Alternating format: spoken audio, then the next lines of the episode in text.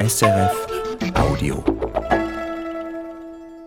Ich bin Nenad Minaric, komme aus Zürich, ähm, bin 41, bin leidenschaftlicher Koch und jetzt mittlerweile auch Unternehmer mit äh, mehreren Restaurants. Und sonst. ja. Sie meinten gerade, Sie sprechen eigentlich nicht besonders gern über sich. Sie machen lieber als sprechen. Ja, ich denke, ich bin schon eher der Machertyp als jetzt der, der irgendwie rumerzählt, was er macht, wie er es macht. Ich glaube, ich bin eher der ruhige Arbeiter als der extrovertierte Koch. Probieren wir trotzdem ein bisschen etwas über Sie zu erfahren in dieser Stunde. Mein Name ist Melanie Pfändler und das ist Musik für einen Gast. Nenad Mlinarevic, was unterscheidet ein sehr gutes von einem hervorragenden Essen?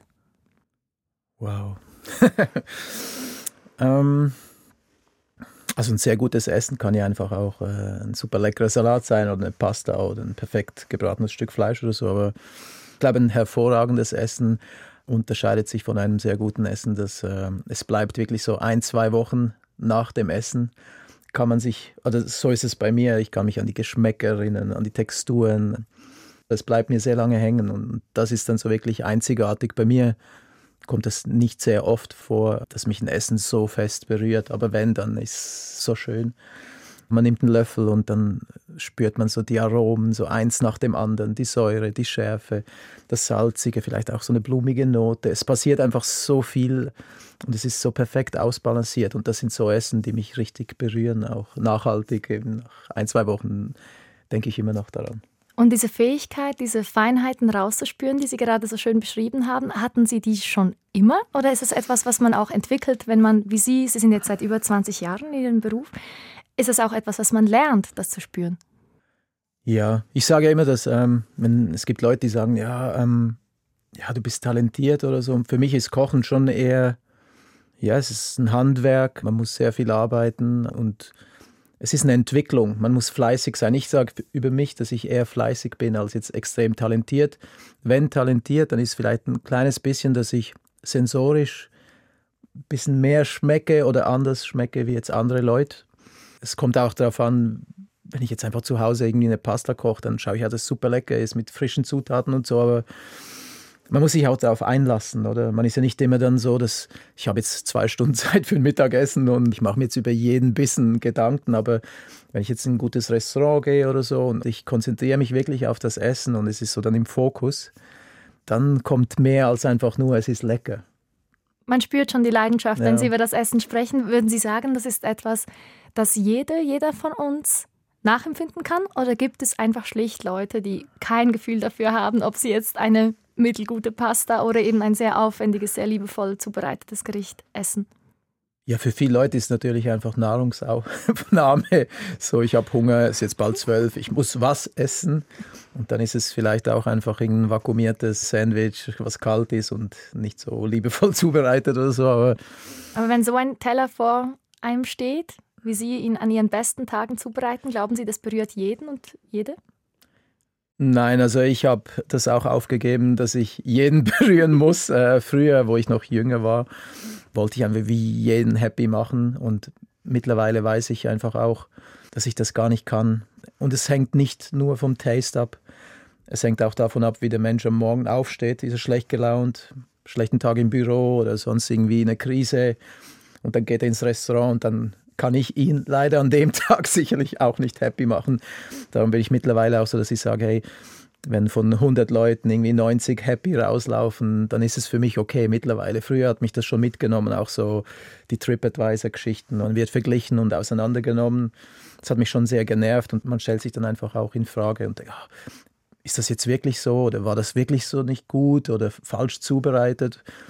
Mit der Zeit und auch, ich denke, mit der Erfahrung und dem Alter weiß man auch, okay, ich mache das jetzt seit über 20 Jahren und so schlecht bin ich nicht. Und es ist einfach auch okay, wenn ich den Fisch pochieren will. Der Gast hätte es lieber frittiert gehabt, das ist sein Taste. Aber für mich ist es jetzt einfach der bessere Weg, weil der Fisch passt einfach mit der Zubereitung besser und dann diskutiere ich auch nicht mehr darüber. Klar, wenn was handwerklich daneben ist, wie durchgebraten oder zu wenig, dann bin ich auch der Typ, der dazu steht und sagt, es tut mir sehr leid, das Gericht geht auf uns, Dessert auf uns oder Kaffee oder ich kann auch Fehler ganz gut eingestehen. Ich möchte Sie gerne bitten, uns in Ihre Küche mitzunehmen. Es ist Mittagszeit. Stellen wir uns vor, wir betreten gemeinsam jetzt gerade die Küche in Ihrem neuen Lokal in der Zürcher Altstadt im Neumarkt, das Sie im November eröffnet haben. Die Tür geht auf. Was sehen wir? Was hören wir? Was riechen wir? Als erstes hört man sehr schrecklich laute Musik. Ja, Musik ist essentiell natürlich, aber wir reden ja heute auch ein bisschen über Musik. Genau. Sie meinten, aber, Sie schalten die Musik sogar ein, bevor Sie den Herd einschalten. Das ist so. Also bei mir ist zu Hause auch, bevor ich die Zähne putze, kommt die Musik. Und in der Küche ist halt, bevor der Herd eingeschaltet wird, da läuft mal sicher gute Musik. Und das ist natürlich auch abhängig von der Stimmung, dann kann jeden Tag variieren. Äh, aber ja, sicher bei uns in der Küche, man macht die Türe auf, man kommt rein. Das sind äh, sehr gute Leute in der Küche, die alle Bock haben. Wir haben eine sehr gute Stimmung und das ist mir sehr, sehr wichtig, dass ich wähle auch die Leute so aus, dass wenn jetzt jemand Probearbeiten kommt, dann frage ich die bestehenden Mitarbeiter danach auch so, hey, findet ihr, dass es zu uns passt, die Person? Die Harmonie ist so wichtig, alles andere kann man auch beibringen. Ist es laut in Ihrer Küche? Eben, Sie meinten schon die Musik, aber auch sonst ja. die Geräusche. Wie muss ich mir das vorstellen? Also in sehr vielen Küchen wird die Musik eigentlich, wenn die Gäste kommen, ausgemacht. Wenn Koch Mühe hätte damit, dass während dem Service, wenn die Gäste sitzen, Musik läuft, also wenn er sich nicht konzentrieren könnte, dann wäre es für ihn sehr schwierig in allen Restaurants, die ich ja betreibe, ob jetzt Bauernschenke oder Neumarkt oder Neue Taverne, da läuft überall Musik. Und das wird immer so bleiben. Die Küchenchefs, die schon lange mit mir arbeiten, die haben das auch so übernommen. Für die ist es auch genau gleich. Die kommen rein, gibt es Musik sehr laut und äh, ist auch nur witzig, äh, ob ich jetzt in die Taverne gehe oder schenke, es läuft überall unterschiedliche Musik, weil es ja auch was sehr Persönliches. Letztens haben wir so gesagt, ja, kurz vorm Service, bevor die Gäste kommen, kann jeder Kochmann sich ein Lied wünschen. Dann spielen wir das ab, um einfach die Stimmung ein bisschen Anzunehmen. aufzubauen, anzukurbeln, äh, bevor die Gäste kommen. So. Ja, das erste Stück, das Sie mitgebracht haben in diese Sendung, ist genau ein solches Lied, von dem Sie mir erzählt haben, dass Sie es eben sehr oft hören in der Küche. Ich lasse Sie es erklären. Ja, das ist ähm, Danger Zone von äh, Top Gun, aber von Kenny Loggins. Genau, also aus dem Film Top Gun, Top der Gun, Soundtrack. Genau, genau. Mhm. Es ist ja auch, also vom ersten Teil noch, ist ja auch ein älterer Film. Heute haben wir fünf Stücke, aber was recht schwierig ist, weil es ja auch, es gibt so viele gute Künstler und, und schöne, gute Lieder, die einen berühren in irgendeiner Form. Und sich für fünf zu entscheiden, ist sehr schwierig. Aber momentan, so seit ein paar Monaten, ist das sicher so ein Lied, was wir, so wie eine Hymne, wissen, so, okay, heute Abend haben wir irgendwie 120 Gäste und jetzt spielen wir das ganz laut und die Köche, ich spüre dann schon die Energie, wie sie sich so richtig auf, äh, ja, so, so, so pushen einfach und jetzt geben wir Gas und jetzt machen wir einen super Service und die Gäste happy.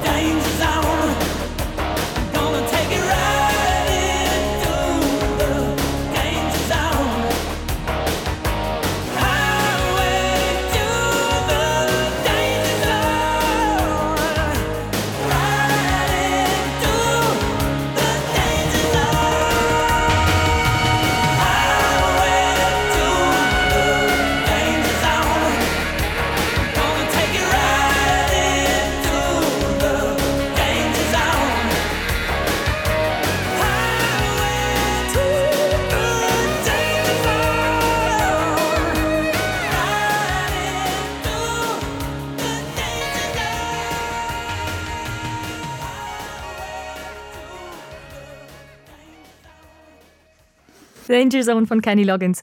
Sie meinten vorhin eben, in Ihrer Küche wird immer Musik gehört, es wird auch viel gelacht. Das ist bei weitem nicht überall so. Also die Gastronomie ist ja, gerade auch die Spitzengastronomie, ist ja schon auch ein hartes Business, manchmal auch mit einem harten Umgangston. Warum ist das so in vielen Küchen, in vielen Betrieben? Ja, ich glaube, das ist in den letzten zehn Jahren hat sich das schon sehr, sehr verändert. Aber davor, auch jetzt in meiner Lehre, war es schon eher sehr hierarchisch. oder so. Man hat den Küchenchef, den Sous-Chef und dann die Abteilungsleiter, dann die einfachen Kommis, quasi die Soldaten, die Rekruten oder so. Also die Lehrlinge waren dann eher die Rekruten, aber da war es schon viel, viel strenger. Heutzutage könnte man das gar nicht mehr machen. Klar, auch von Gesetzen her und so, aber ähm, auch mit den Arbeitsstunden hat sich ja auch vieles getan. Früher ist man einfach rein, hat gearbeitet und jetzt nicht unbedingt auf die Uhr geschaut. Also ich war jetzt eher der Typ, ich wollte einfach unbedingt in dieses Restaurant und dann auch die Adresse in meinem CV haben, so viel wie möglich lernen. Und ich habe nie auf die Uhr geschaut, auch nicht gefragt, irgendwie, okay, was werde ich jetzt verdienen im Vorstellungsgespräch? Das war mir wirklich egal. Ich wollte einfach alles aufsaugen und so viel wie möglich profitieren und lernen, oder? Aber heutzutage ist es schon ein bisschen anders. Leute sind schon nicht mehr so belastbar. Also, Empfinden Sie das so? Also jetzt bei jungen ja, Köchen? Ja, man muss einfach, man muss sie mehr pflegen, mehr zu ihnen schauen. Im Vorstellungsgespräch kommt dann sehr schnell mal, ja, ich würde dann schon gern irgendwie Wochenende einmal im Monat frei haben und nur abends arbeiten wäre auch sehr cool. Und ja, man hat auch mehr Auswahl. Es gibt sehr viele Restaurants, aber es gibt auch sehr viel eher schlechtere Restaurants. Wenn man halt in der Champions League mitspielen möchte, dann muss man auch mal Kompromisse eingehen und einfach die Extrameile laufen langfristig. Ich frage auch oft meine Köche so, okay, was ist dein Ziel? Weil ich einfach auch hören will, wo sie hinwollen. Und ich kann ihnen ja auch helfen, weil ich weiß, was es braucht, wenn man gewisse Ziele hat, was man dafür tun muss. Eben tun muss. man muss sehr viel tun. Mhm. Und man muss einfach äh, ja, sehr, sehr starken Willen haben. Und für mich noch vor Kreativität kommt einfach auch die Konstanz. Man muss jeden Tag Lust haben, aufstehen, Vollgas geben und das nicht über ein, zwei, drei Monate, sondern okay, mach das jetzt einfach zehn, vielleicht 15 Jahre und dann kommt irgendwann mal auch irgendwas zurück. Es gehört auch ein bisschen Glück dazu natürlich. Lassen Sie uns über Ihren Werdegang sprechen, wie Sie zum Kochen, wie Sie zu Ihrem Beruf gekommen sind. Man hört ja immer wieder den Satz, ich kam durch meinen Vater oder ich kam durch meine Mutter zu meinem Beruf. Bei Ihnen war das lustigerweise wortwörtlich so. Also Ihr Vater hat Sie tatsächlich zu Ihrer Schnupperlehre gebracht oder gefahren. Ja, eben ich bin nicht der klassische Koch, der erzählt, ich habe meiner Mama immer in der Küche geholfen, es hat so super gerochen und beim Rösten war ich auch dabei, sondern es war eher, ich musste eine Schnupperlehre machen und mein Vater war bei der Dolderbahn und er kannte den Küchenchef im Dolder Waldhaus und dann war das Müssen so, okay. wir vielleicht kurz erklären für die, die nicht aus Zürich kommen, ja. die Dolderbahn? Ah, Dolderbahn, ja. Genau? Ja, das. Dolderbahnli. Das ist äh, im Kreis 7, beim wunderschönen auch Dolder Hotel oben am Hang. Ja, das ist so ein Zahnrad, Bähnchen, ein rotes, das fährt die gleiche Strecke hoch und runter und mein Vater hat da 20 Jahre gearbeitet und äh, jetzt macht es ja mein Bruder, der hat ja quasi übernommen dann. Wollte ich gerade sagen, diese genau, Geschichte wird genau. um ein weiteres Kapitel. Äh, genau, also ich werde es sicher nicht tun. Das wäre mir persönlich ein bisschen zu langweilig dann auch. Aber mein Vater hat mir dann die Schnupperlehre da organisiert und ich wusste auch nicht, auf was ich mich da einlasse. Also, okay, es ist ein Hotel, Küche, Kochen, ja, Essen tue ich gern. Und dann hat mir die Woche so gut gefallen und dann habe ich gesagt, ja, das, das ist so gut, dass diese Energie, das Kreative im Team arbeiten, auch der Stress und so, das hat mir so zugesagt. Und dann habe ich mir vorgenommen, das zu lernen und dann auch schon in der Lehre wusste ich, dass ich einfach so, wenn ich das mache, dann möchte ich es richtig machen. Genau, also Sie sahen sich nie quasi in der Betriebskantine oder so, sondern es war klar, wenn ich kochen will, dann möchte ich versuchen, das auf diesem Niveau zu tun. Ja, also ich habe nichts gegen Kantinen oder auch, auch die äh, können lecker kochen oder Altersheimer oder so, das ist ja alles gut, aber für mich war so der Weg dann, wenn, dann Sterne Gastronomie und, und dann halt richtig Vollgas, äh, ja. Um noch kurz bei Ihrer Familie zu bleiben, weil Sie ja. das gerade angesprochen haben von Ihrem Bruder. Also eben, der hat diese Arbeit von Ihrem Vater übernommen, fährt jetzt mit der Dolderbahn und Sie haben mir erzählt, dass Sie ihn manchmal begleiten auf seinen Fahrten. Ja, ja, also ich sehe meinen Bruder eigentlich mehr bei den Fahrten als jetzt irgendwie dann zu Hause, weil es einfach zeitlich für mich ist wirklich schwierig. Ähm, es ist sehr schwierig mit mir, ob jetzt in der Beziehung oder auch dann mit Familie und so, weil ich einfach ich bin immer abwesend in Form von Arbeit. Ja, ich die letzten 23 Jahre, ich habe so viele Feste, Geburtstage und alles verpasst. Sogar die Hochzeit Ihres Bruders, stimmt das? Habe ich gelesen, dass Sie sich nicht ähm, getraut hätten, freizunehmen ja, für die Hochzeit. Ja, ja, ich habe da, also ich, ich durfte dann hin, aber ich habe wirklich drei Wochen überlegt, wie ich meinen Küchenchef frage, ob ich da hin darf, weil ich wollte wie nicht so eine Extrawurst irgendwie haben, aber so, hey, das ist die Hochzeit von meinem Bruder, eigentlich muss ich da hin, oder? Also es, ja, es war so, für mich war der Job äh, halt so immer erste Stelle und ich ordne alles dem Job unter, oder? Und ist ja jetzt eigentlich auch immer noch so, ich suche da immer noch nach der perfekten Balance, aber irgendwie gelingt es mir noch nicht so. Ja, ähm, ja, nochmal zurück, jetzt haben wir uns ein bisschen verloren. Nein, aber ich hoffe, wir können das nachher noch vertiefen. Ja, ich finde es ein wegen, ähm, wegen Dolderbahn. Ja, also ich fahre da manchmal einfach ein, zweimal hoch runter, wir reden ein bisschen und dann gehe ich wieder. Und das ist, ich fahre dann auch an meinem alten Lehrbetrieb vorbei und wir sind ja auch dort aufgewachsen. Also für mich ist es so auch ein Zuhause dann, wenn ich da in die Richtung fahre. In diesem Quartier. Das ist, ja, ja, das, das ist für mich zu Hause. Ich möchte eigentlich schon zu Ihrem zweiten Musikstück kommen, langsam, das Sie mitgebracht haben, und zwar My Way von Frank Sinatra. Mhm. Das ist ein zentrales Thema für Sie. Sie möchten die Dinge auf Ihre Weise tun. Ja, My Way kommt nicht immer bei allen gut an. Ich habe ja auch gesagt, dass ähm, ich verbinde das ja mit meinem letzten Arbeitsort. In Fitznau im Park. Genau, wo ich eine sehr gute Zeit hatte und ähm, das hat mir auch so den Weg geebnet, jetzt auch in Zürich mit der Selbstständigkeit und auch mit dem Koch des Jahres und alles. Das, da das müssen wir vielleicht kurz erklären. Also eben, ja. Sie haben am Vierwaldstättersee gekocht. Genau, genau. ich, ich habe äh, im Parkhotel Fitznau, das war eine Neueröffnung am Vierwaldstättersee, habe ich sechs Jahre gekocht, die Neueröffnung gemacht und haben wirklich super viel Erfolg gemeinsam gehabt. Zwei Sterne und Koch des Jahres, 18 Punkte, es war eine super, super gute Zeit. Aber eben My Way war so, ähm, es jeder hat gewisse Vorstellungen, wie er es machen möchte. Und ich hatte halt auch meine und das matcht nicht immer. Aber irgendwie bin ich die letzten über 20 Jahre immer gut damit gefahren, wenn ich es auf meine Art und Weise gemacht habe. Darum My Way äh, funktioniert nicht schlecht bis jetzt, hat sich bewährt ja. Und seit 2017 sind Sie jetzt ja eben selbstständig, ja. machen eigene Projekte, haben eben mittlerweile ja. drei Lokale in Zürich. Im Winter werden wir sicher noch darüber sprechen, mhm. kommt dann noch ein viertes dazu, das bisher größte Projekt. Was macht denn Ihre Küche aus? Also woran erkenne ich, dass der Teller von mir Ihre Handschrift trägt? Ich glaube, was mich als Koch ausmacht, ich kann mich sehr gut anpassen an Infrastruktur, Gäste, Ort, Zeit ich bin sehr, sehr offen. Es gibt sehr viele Köche, die können einfach eine Richtung kochen. Oder es ist dann einfach nur Fine Dining. Aber das Runterbrechen, das zugänglich machen, sie machen es dann immer noch zu kompliziert, weil sie das einfach gelernt haben. Und ich kann mich sehr gut anpassen. Ich sage, okay, komm, wir machen ein italienisches Restaurant oder komm, wir machen eine Gemüseküche oder wir machen rustikal einfach, wie jetzt auch im Neumarkt, wo es einfach eine sehr gut äh, bürgerliche Küche ist.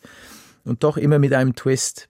Also man isst was, egal in welchem Restaurant von uns, und man weiß, okay, da sind Leute, die schon wissen, was sie machen. Es ist kein Zufall, dass es jetzt so ist, sondern es ist gewollt. Und da steckt schon ein bisschen mehr dahinter, als einfach nur lecker kochen. Da riecht man die Erfahrung auch.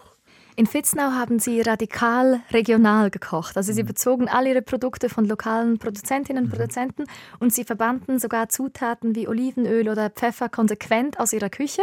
Jetzt ist das anders in Ihren Zürcher Lokalen. Ja.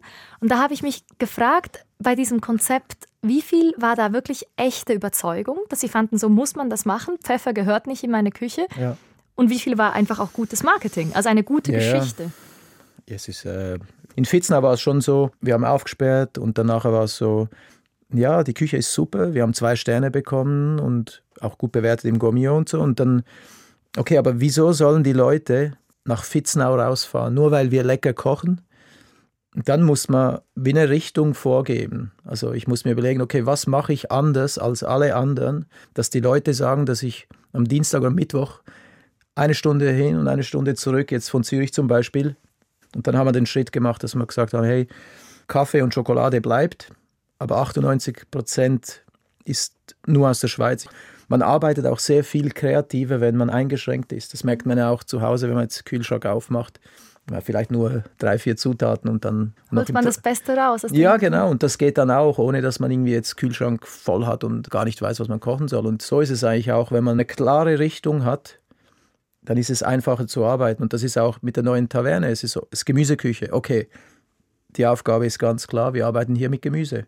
Und für jedes Konzept, was wir machen, muss man einfach immer eine klare Richtung und Vorgabe haben. Und klar habe ich auch ein gewisses Bild, dann äh, wie es ausschauen muss. Also für mich ist es so, wenn ich ein Gericht kreiere, dann sehe ich es schon vor mir und ich überlege mir schon, wie ich es schneide, was übereinander kommt, was darunter ist, wie groß geschnitten ist, wie viel Soße, wie viel. Es passiert schon im Kopf, aber ich sehe es ganz klar. Und so ist es auch bei Konzepten, wenn wir über was reden, dann sehe ich eigentlich schon das Fertige vor mir. Klar, mach's dann auf und dann muss es weiterentwickeln und so, aber ich äh, kann Dinge sehr gut visualisieren, glaube mhm. ich. So. Es ist ein langer, aufwendiger kreativer Prozess, wie Sie ihn jetzt ja. gerade beschreiben. Mhm. Aber jetzt zurück nochmal auf Witznau. Ja, klar, Marketing war sicher auch ein bisschen dabei, aber es war aus Überzeugung, weil wenn man es nicht aus Überzeugung macht, dann nachher kann es auch nicht erfolgreich werden, glaube ich. Man muss es ja auch leben, oder? Und, und ich bin ja auch nicht der Typ, der irgendwie äh, 20 Mal die Woche irgendwelche Instagram-Posts macht. Ich könnte sehr viel erzählen und zeigen und posten und für mich ist es aber nicht so ich weiß nicht. Aber Sie haben doch 16.000 Followerinnen und Follower, habe ich noch mir angeschaut ja. vor der Sendung. Und das ist ja schon etwas, was sich, glaube ich, verändert hat in den letzten Jahren, dass man als Chef wirklich auch so zu einem Brand wird, zu einer Figur, auch durch die Kochsendungen zum Beispiel, ja. die das ja auch sehr popularisiert haben, jetzt gerade die Spitzengastronomie. Wie gehen Sie um mit dem Teil Ihres Berufs? Also, dass Sie halt doch auch Nennert der Chef sind, diese Persönlichkeit, die da auch kreiert wird öffentlich. Ja, das ist ja auch so eine neue Seite an. Ähm ich glaube, der Andreas Caminada war so der erste Koch in der Schweiz, der mit ähm, Partnerschaften, ob jetzt Uhrenmarken oder Küchenhersteller und so, er war wirklich so der Erste, der das, er sieht ja auch gut aus und kann auch sehr, sehr gut kochen, also ist es das Package. Dann auch Tanja Granditz und ich glaube, ich bin jetzt auch einer davon, den man halt auch gut hinstellen kann, der auch glaubwürdig irgendwo dann erzählen kann, wieso er die Dinge macht, wie er sie macht. Und, aber ja, Masterchef oder auch Kitchen Impossible hat sicher sehr viel. Also diese Kochsendungen eben. Ja, das hilft natürlich jetzt im Social Media Bereich, klar, wenn man irgendwie bei so Sendungen mitmacht, dann pusht das den Kanal schon sehr. Aber ich schaue die Sendungen dann nicht. Ich schaue so die erste und die letzte. Und dazwischen schaue ich es nicht. Ich finde es sehr komisch, mich selber zu sehen und zu hören. Das heißt, ich werde diese Radiosendung auch Wollte nicht ich gerade sagen, dann können Sie nochmal hier dieselbe ja, Erfahrung genau. machen. Nena Mlinarevic, Ihr zweiter Musikwunsch, Frank Sinatra, My Way.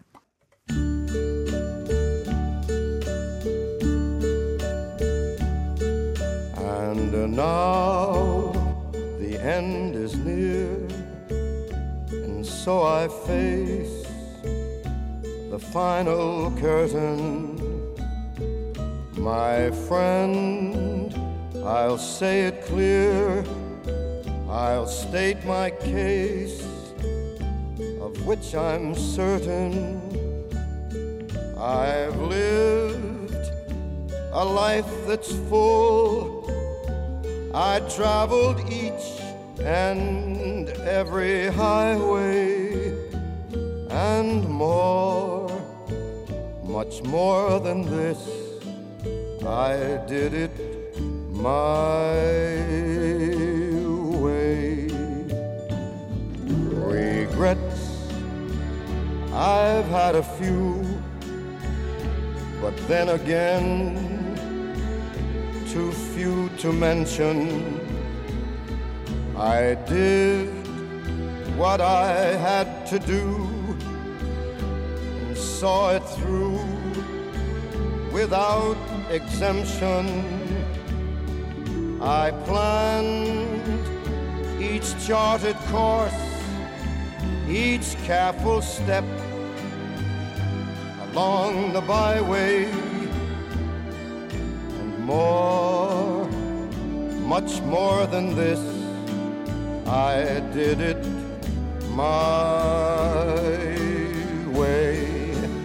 Yes, there were times I'm sure you knew when I bit off more than I could chew. But through it all, when there was doubt,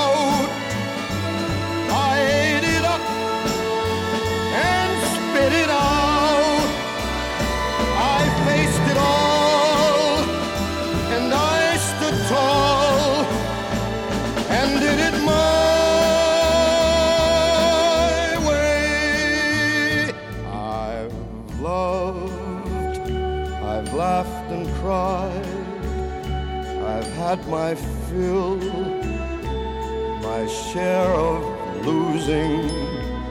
And now, as tears subside, I find it all so amusing to think I did all that.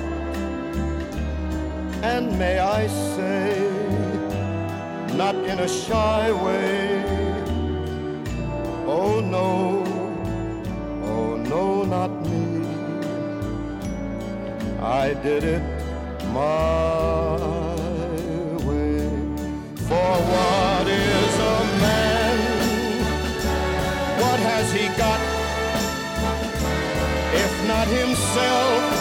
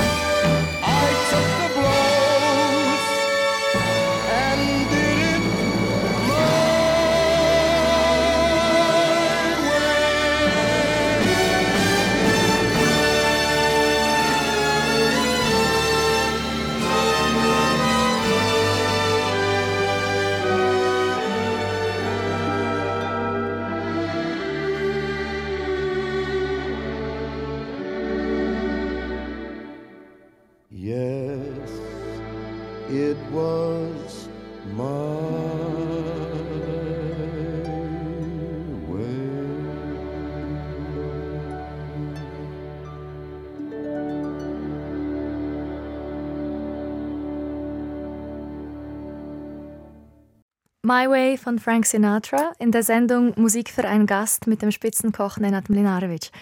Erinnern Sie sich, wann Sie zum ersten Mal mit dieser Musik in Berührung kamen?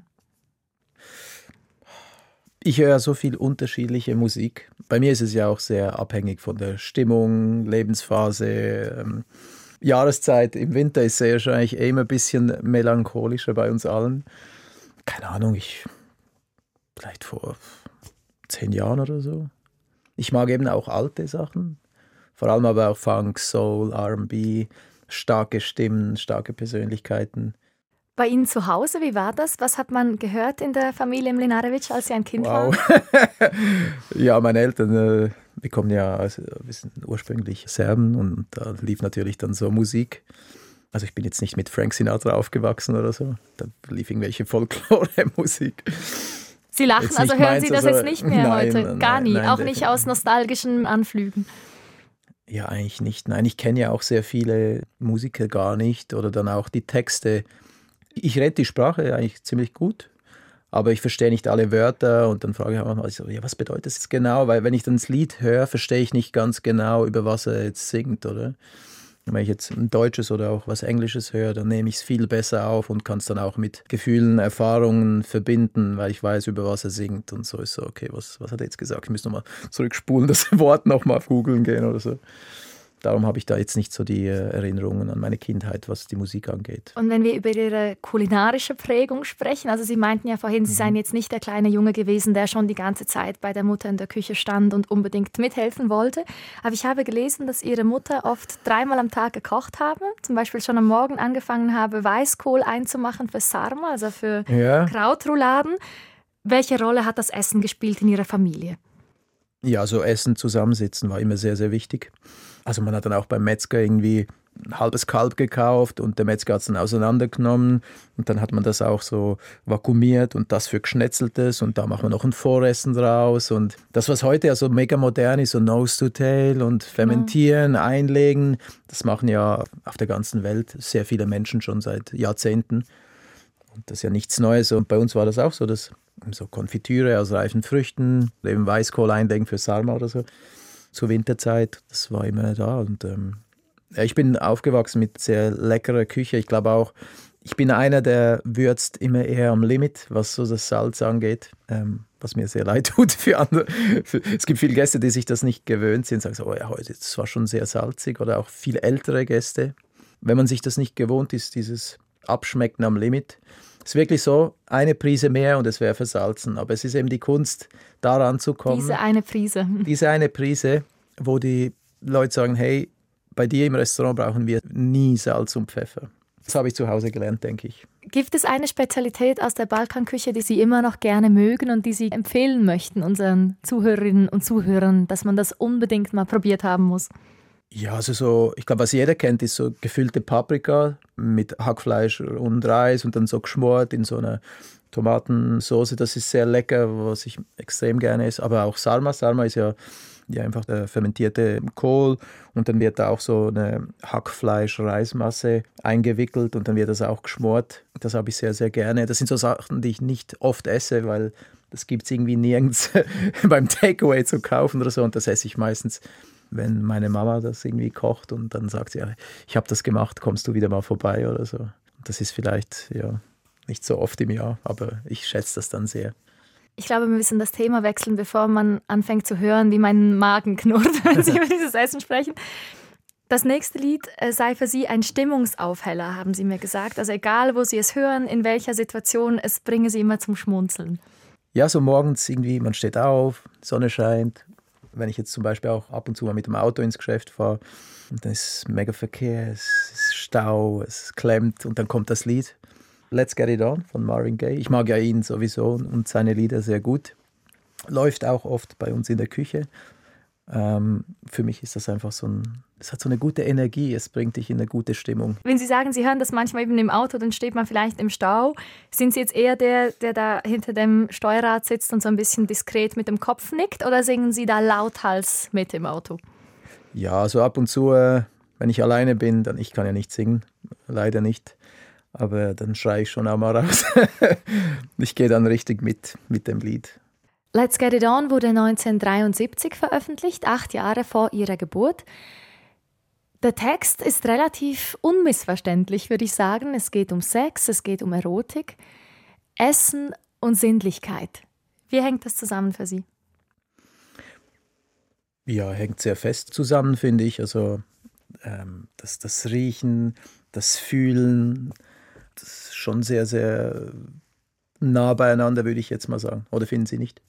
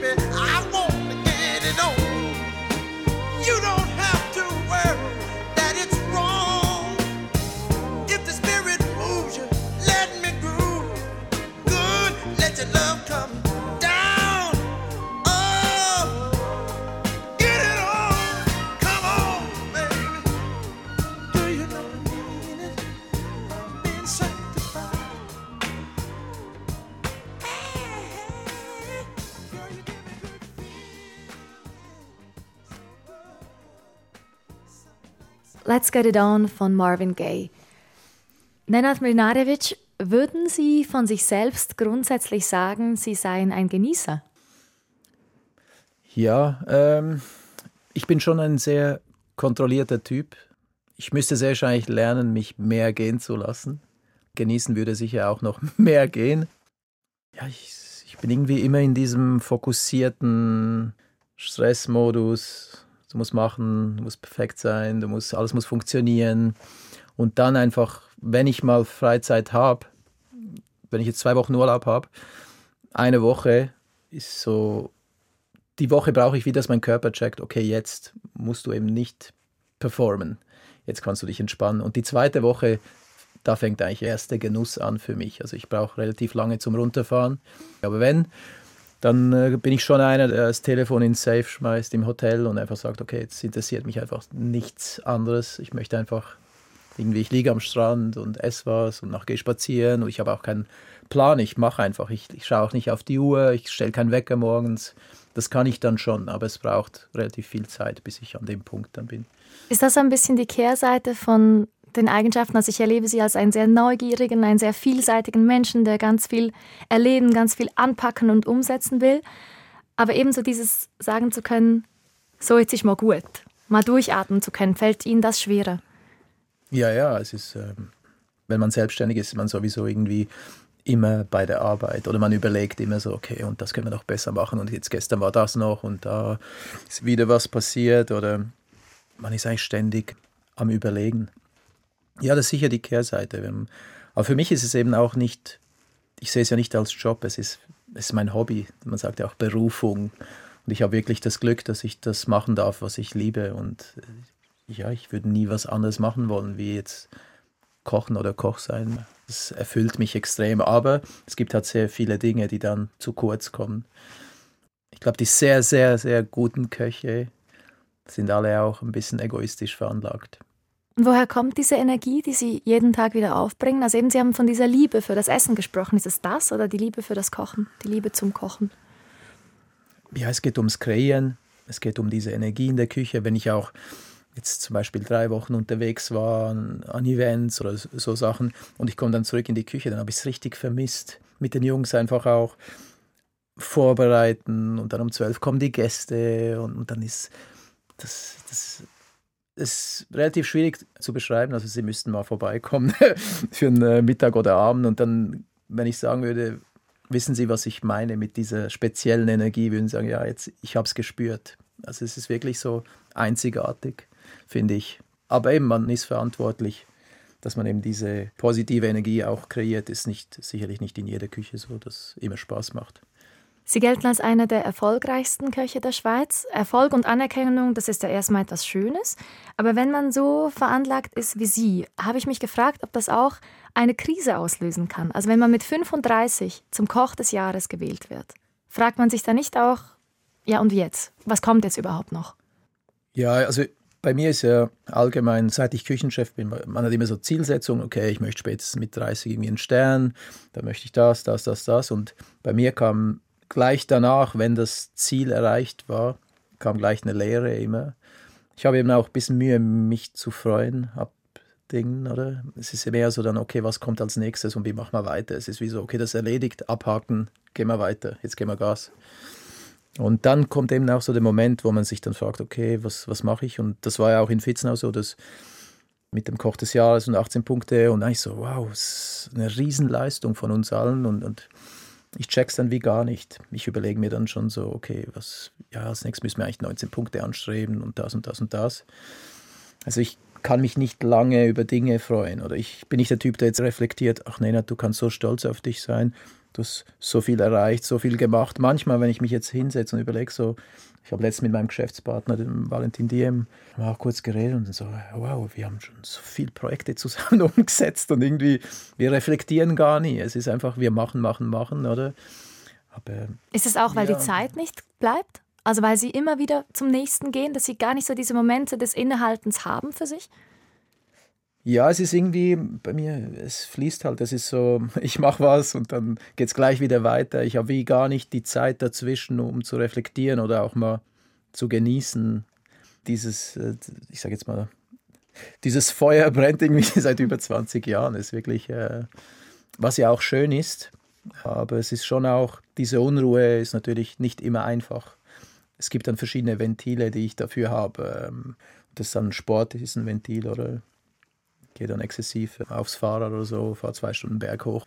Das ist für mich dann eben auch da gehe ich dann nicht irgendwo mich an den Strand hinlegen, sondern ich mache dann Sport.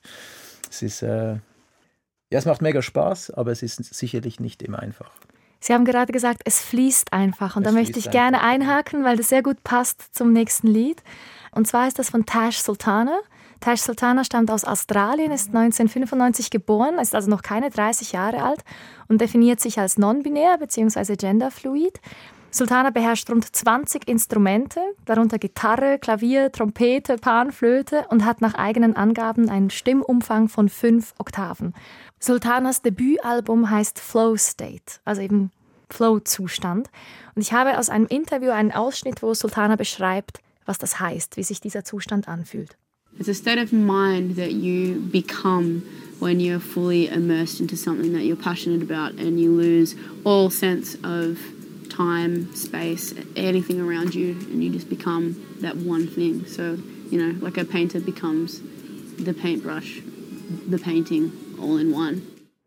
Ein Ausschnitt aus einem Video von Tash Sultanas offiziellem YouTube-Kanal. Und eben im Flow zu sein, das bedeutet, komplett in einer Sache, in einer Tätigkeit aufzugehen, die man liebe. Man verliere jedes Gefühl für Zeit und Raum und verschmelze quasi mit dieser Tätigkeit. Also der Maler wird eins mit seinem Pinsel und mit seinem Gemälde. Sie nicken. Ich glaube, Sie kennen ja, das. Ja, äh, also das Interview ist ganz witzig. Es ist, es ist wie ein, es ist auch, ich glaube, es ist wie eine Sucht. Ich brauche das ja auch. Es ist zwischen, okay, ich bräuchte mal mehr Ruhe, Erholung, so, ich vermisse es so. Es ist, es kommt ja nachher noch ein Lied, das passt eigentlich auch, auch ein bisschen dazu. Der oder? Schlusspunkt, genau. Genau, ja, nein, es ist, es ist, ich glaube, es ist wirklich das Adrenalin auch. Ich brauche ja auch abends, wenn ich heimgehe und es war extrem voll, dann brauche ich wirklich eine Stunde, um runterzufahren. Also es ist, man ist immer noch so, die ganzen Eindrücke, man ist so voll geladen und viele Glücksgefühle da. Nenad Mlinarevic, wir hören Can't Buy Happiness von Tash Sultana, das ganz kurz nach dem Debütalbum herauskam.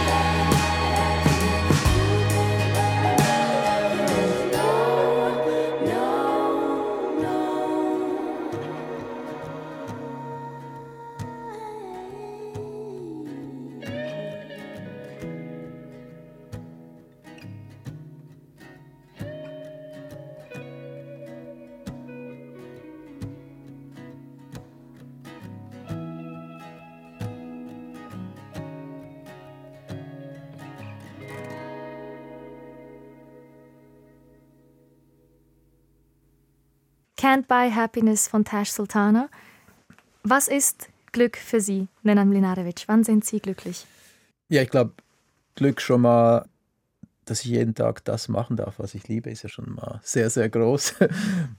ja, aber Glück, ich glaube, wir reden sehr oft in der Sendung jetzt auch von der Balance. Es, ist, es sind ganz viele kleine Komponenten, die da eine Rolle spielen, ob jetzt Job, privat, Self-Care, auch zu sich selber schauen, man darf sich selber auch nicht vergessen. Aber man findet das Glück ja irgendwie auch nicht auf der Straße, man muss es sich auch erarbeiten, finde ich. Ist eigentlich eine sehr gute Frage. Ich müsste äh, da mal länger in mich gehen, was Glück für mich bedeutet. Vielleicht können wir über den zweiten Teil des Titels sprechen. Money can't buy oder can't buy happiness. Was bedeutet Ihnen Geld? Ähm, mittlerweile ist es mehr so Mittel zum Zweck. Ich brauche es für die Projekte, die wir halt auch umsetzen. Da brauchen wir auch Geld, um unsere Träume, Ideen irgendwie umzusetzen. Aber sonst ich arbeite sehr viel, da bleibt natürlich dann auch ein bisschen was hängen. Es ist okay, es geht uns gut. Ich habe sicher nie Hunger, ich habe was anzuziehen, also ich habe Hobbys. Ich mache mir nicht so viel Gedanken über Geld, ganz ehrlich. Sogar wenn du auch was machst und du machst es mit viel Leidenschaft, dann wirst du auch damit Geld verdienen. Das ist so ein bisschen meine Einstellung. Steht nicht an erster Stelle. Die Spitzengastronomie ist ja doch ein besonderes Milieu, auch ein exklusives. Nicht jeder kann sich leisten, nicht jeder in ein Restaurant essen zu gehen, ab einem bestimmten Preis. Ist das etwas, was Ihnen auch Mühe bereitet manchmal, dass vielleicht auch Leute ausgeschlossen werden oder versuchen Sie da vielleicht auch Zugänge zu finden? Ja, das war auch der Grund, wo ich damals auch weg von Fitznau bin und gesagt habe, ich mache ein äh, Restaurant für alle, ob jetzt Student oder Anwalt, ist eigentlich egal. Und wir betreiben ja eigentlich eher moderne Bistros und keine Sternetempel, wo man irgendwie jetzt 400, 500 Franken pro Person bezahlt für einen Abend. Das könnte man sich ja auch mal. Ich glaube, die Restaurants braucht es auch und die wird es in Zukunft auch geben. Ziemlich sicher aber nicht mehr so viele, wie es jetzt gibt. Meistens funktioniert das einfach auch nur, wenn man irgendwo in einem Hotel ist oder einen Mäzen hat, der das unterstützt. Oder man ist einfach sehr, sehr gut, wie jetzt zum Beispiel mein Ex-Chef, auch Andreas Caminada, der seit meine, mit 26 selbstständig gemacht und ich glaube jetzt seit 20 Jahren erfolgreich das Schloss betreibt mit ganz vielen anderen Restaurants dazu. Schauenstein in Also er ist auch für mich dort auch, genau Schauenstein, äh, ein Vorbild, einfach wirklich von nichts alles so Step by Step aufbauen und dann konstant einfach auf dem Level bleiben. Und er macht das auf dem höchsten Level eigentlich und ich bin halt eher so, ich decke die Mitte ab. Ich glaube, ich inspiriere einfach eine neue Generation an Köchen, die sagen, hey, ich habe in besten Häusern gelernt, aber ich möchte mich oder meine Kochkunst wie so zugänglicher machen. Wie für jeden einfach auch erschwinglich und bezahlbar, oder? Andreas prägt die High-End-Gastronomie, wie er mich auch geprägt hat, und ich mache es vielleicht eher so, ja, die Mitte abdecken. Ist mhm. für mich auch okay. Im November eröffnen Sie ein neues Lokal mitten in Zürich in der Halle des Zürcher Hauptbahnhofs. Was war da die Überlegung dahinter, als Sie sich entschieden haben, das anzugehen? ja, also mein Geschäftspartner, der Valentin, kam damals so mit dem Projekt und sagte, hey, wir könnten uns da bewerben. Und äh, ich war am Anfang ein bisschen kritisch. Ja, ein Restaurant im Bahnhof, ich weiß nicht. Davor war ja im Bahnhof viel so Burger King und Starbucks, alles so irgendwelche Ketten. Und dann habe ich mir ein bisschen Gedanken gemacht und es ist ein wunderschönes Gebäude. Es ist ein sehr, sehr schöner Bahnhof, man hat sehr viel Traffic auch. Jetzt auch letztens waren wir wieder auf der Baustelle, es ist so ein schöner Raum und ich sehe es eher als Verlängerung der Bahnhofstraße. Und wir haben all unsere Restaurants im Kreis 1 in Zürich. In der Altstadt? Und ja, also Altstadt, dann auch äh, Glockengasse ist ja eigentlich so gleich Bahnhofstraße. Und wir sprechen auch eher die Leute an, glaube ich. Das ist, das ist auch unser Klientel, so die Leute, die halt eher dort arbeiten, verkehren, wohnen. Und darum passt der Bahnhof natürlich sehr. Und es ist eine, für uns ist es eine Verdopplung an Mitarbeitern, an allem. Und es ist auch das größte Projekt, das wir jemals umgesetzt haben. Ich habe Valentin letztens gesagt, wenn der Vertrag ausläuft, dann bin ich eigentlich pensioniert. ja, eben auch darüber habe ich mir nie groß Gedanken gemacht. So irgendwie, okay, wir müssen jetzt sehr viel Geld investieren oder okay, wir binden uns jetzt so lange. Es ist mehr so, komm, wir machen das. Und es kommt gut. Wir glauben daran. Auch dieses Vertrauen zu haben. Ja, und, und ja, der Valentin ist so bei uns der, der immer alles durchrechnet und den braucht sie auch. Und er so, ja, meinst du, sollen wir? Und wir ergänzen uns so gut und ich bin halt so auch der Typ, der sagt, komm, wir machen das, wir packen das, wir geben Gas, oder? Und er ist dort eher der Vorsichtige, was auch super ist. Sie meinten vorhin, Sie können sich nicht vorstellen, je etwas anderes zu tun als zu kochen. Sie möchten das machen, in dem Fall bis ins Pensionsalter oder noch darüber hinaus. Es gibt ja doch immer wieder diese Geschichten von Herzchirurgen, die auf einmal Lastwagenfahrer werden. Gibt es irgend so einen Plan B, auch wenn Sie ihn nie umsetzen werden, der manchmal in Ihrem Kopf rumspuckt, wo Sie denken, das wäre mein alternatives Leben? Ganz ehrlich, habe ich mir nie Gedanken darüber gemacht. Was ich sehr schön fände, ich bin so gern am Wasser, irgendwo hinziehen, ans Meer oder so, das fände ich sehr schön. Und dann vielleicht einfach so, es ist halt dann doch wieder mit Kochen, aber also es hat mit Kochen zu tun. Irgendwo am Strand, ein Tisch für zehn Personen und da koche ich vielleicht ein, zwei Abende pro Woche, aber nur dann, wenn ich Bock drauf habe. Irgend sowas. Ja, ganz aufhören werde ich eh nie ich mache es zu gerne, aber irgendwann mal wird es vielleicht ein bisschen weniger und dann entdecke ich ja vielleicht auch irgendwas, was mir genauso Spaß macht wie auch das Kochen. Ich habe ja letzten paar Jahre auch mit Hobbys angefangen, also jetzt habe jetzt ähm, das Yoga oder das Fahrradfahren seit drei Jahren, was ich sehr gerne mache, was mich wirklich erfüllt. Bei mir ist es halt immer dann, ich mache es immer exzessiv. Es wird immer gern übertrieben und das passt so einfach auch zu meiner Persönlichkeit. Es ist wie beim Projekten oder in der Küche, wenn dann immer Vollgas und im Sport ist dann auch immer Vollgas, was nicht immer gesund ist. Ja, wir kommen immer wieder auf diese Balance zurück. Ich versuche wirklich irgendwie äh, meine Mitte zu finden. es ist nicht immer alles im Gleichgewicht bei mir. Ich glaube, wir können gerade mit dieser Balance schließen, mit dem letzten Musikstück, beziehungsweise mit diesen zwei Gegenpolen. Love and Hate von Michael Kiwanuka, einem britischen Musiker mit ugandischen Wurzeln. Warum dieses Lied? Ja, jeder interpretiert einen Titel von einem Lied irgendwie anders.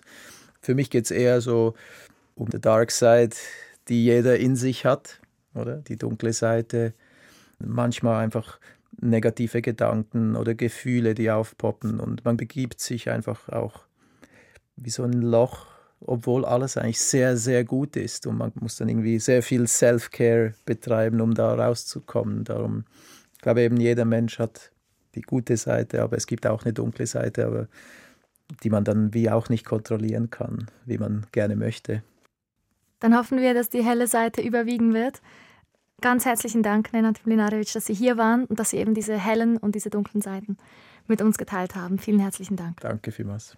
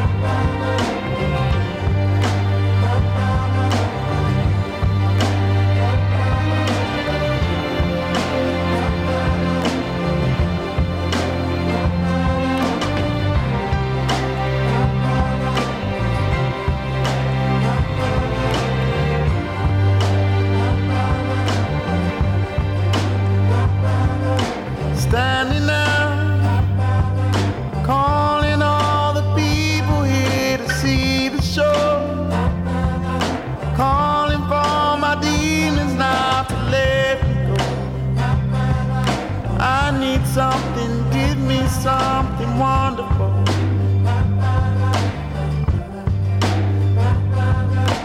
I believe she won't take me somewhere I'm not supposed to be.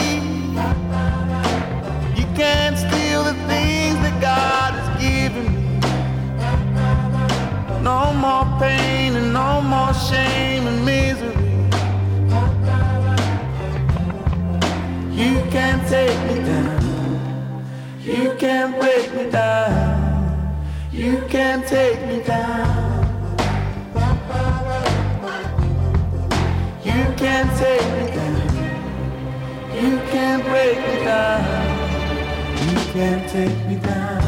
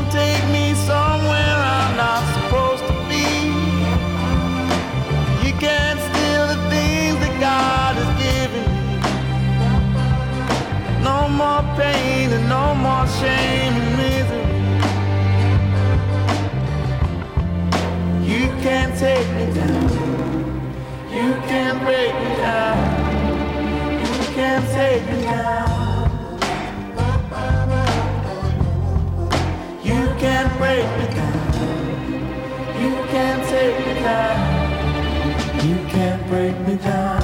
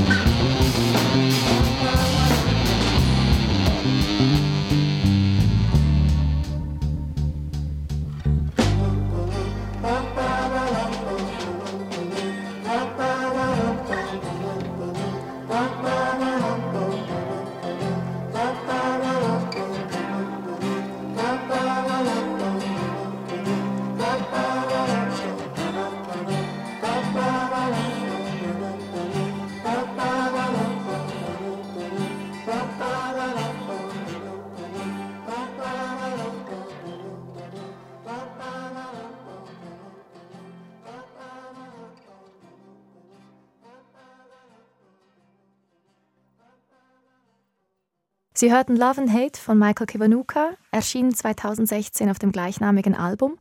Und das war Musik für einen Gast mit Spitzenkoch und Unternehmer Nenad Mlinarevic. Ich bin Melanie Pfändler.